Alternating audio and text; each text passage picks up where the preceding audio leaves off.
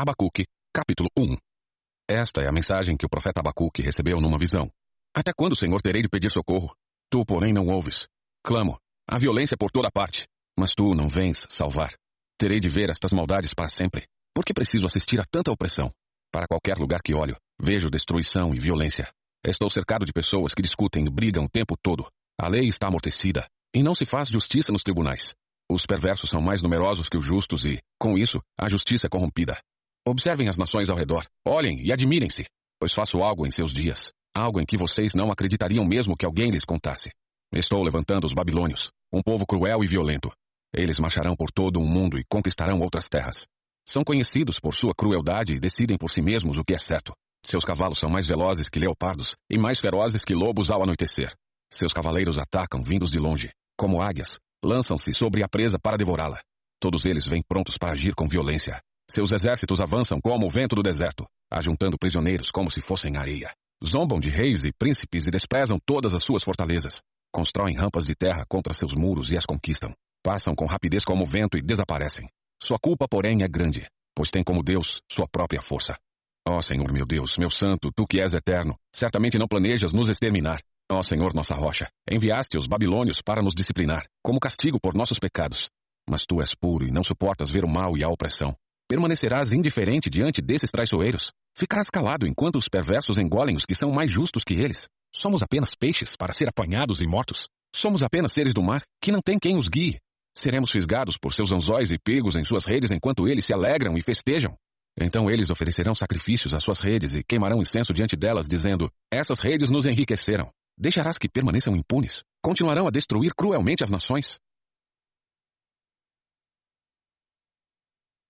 Capítulo 2 Subirei até minha torre de vigia e ficarei de guarda. Ali esperarei para ver o que ele diz. Que resposta dará à minha queixa? Então o Senhor me disse: Escreva minha resposta em tábuas, para que se possa ler depressa e com clareza. Esta é uma visão do futuro. Descreve o fim e tudo se cumprirá. Se parecer que demora a vir, espere com paciência, pois certamente acontecerá. Não se atrasará. Olhe para os arrogantes, os perversos que em si mesmos confiam. O justo, porém, viverá por sua fidelidade a Deus. A riqueza é traiçoeira, e os arrogantes nunca descansam. Escancaram a boca como a sepultura e, como a morte, nunca se saciam. Em sua cobiça, ajuntaram muitas nações e engoliram muitos povos. Em breve, porém, seus cativos os insultarão. Zombarão deles, dizendo: Que aflição espera vocês, ladrões? Ficaram ricos pela extorsão. Até quando continuarão desse modo? De repente, seus credores tomarão providências. Eles se voltarão contra vocês e levarão tudo o que têm, enquanto vocês olham, trêmulos e indefesos, porque saquearam muitas nações. Agora todos os sobreviventes os saquearão. Cometeram homicídio nos campos e encheram as cidades de violência. Que aflição espera vocês que constroem casas enormes com dinheiro obtido por meio de opressão. Acreditam que a riqueza comprará segurança e manterá sua família afastada do perigo. Mas, com os homicídios que cometeram, envergonharam seu nome e condenaram a própria vida. As pedras das paredes clamam contra vocês, e as vigas dos telhados também se queixam. Que aflição espera vocês, que constroem cidades com dinheiro obtido por meio de homicídio e corrupção. Acaso o Senhor dos Exércitos não transformará em cinzas as riquezas das nações? Elas trabalham com afinco, mas de nada adianta. Pois, assim como as águas enchem o mar, a terra se encherá do conhecimento da glória do Senhor. Que aflição espera vocês que dão bebidas a seus companheiros. Vocês os obrigam a se embriagar e depois se alegram, maldosos, quando eles ficam nus e envergonhados. Em breve, porém, será sua vez de serem humilhados. Venham, bebam e fiquem despidos e expostos. Bebam do cálice do Senhor. E toda a sua glória será transformada em desonra. Derrubaram as florestas do Líbano. Agora vocês serão derrubados. Destruíram os animais selvagens. Agora o terror deles virá sobre vocês. Cometeram homicídio nos campos e encheram as cidades de violência. De que vale o ídolo esculpido por mãos humanas? Ou a imagem de metal que só os engana? Como é tolo confiar em sua própria criação, num Deus que nem sequer é capaz de falar. Que aflição espera vocês que dizem a ídolos de madeira: despertem, e que dizem a imagens mudas de pedra: levantem-se. Acaso um ídolo pode lhes dizer o que fazer? Apesar de serem revestidos de ouro e prata, não há vida dentro deles. O Senhor, porém, está em seu santo templo.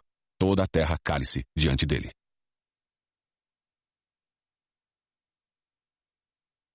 Capítulo 3 O profeta Abacuque entoou esta oração. Ouvi a teu respeito, Senhor. Estou maravilhado com tuas obras.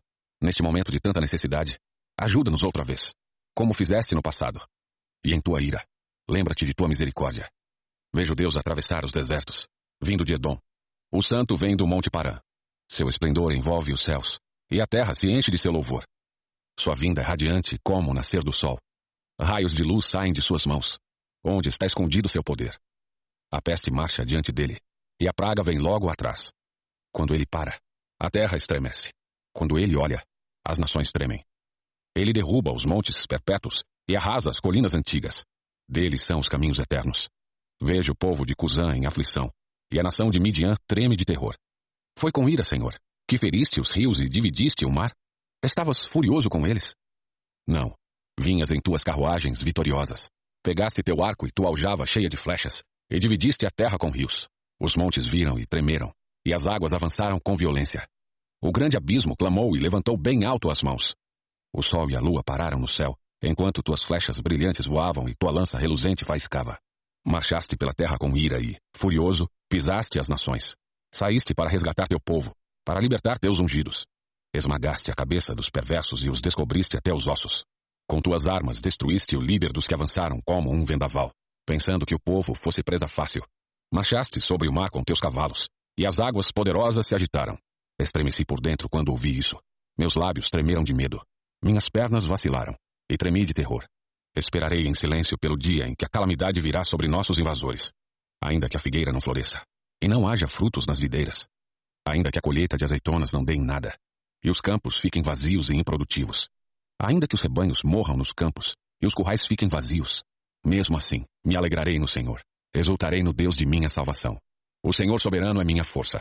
Ele torna meus pés firmes como os da corça, para que eu possa andar em lugares altos. Ao regente do coral, essa oração deve ser acompanhada por instrumentos de corda.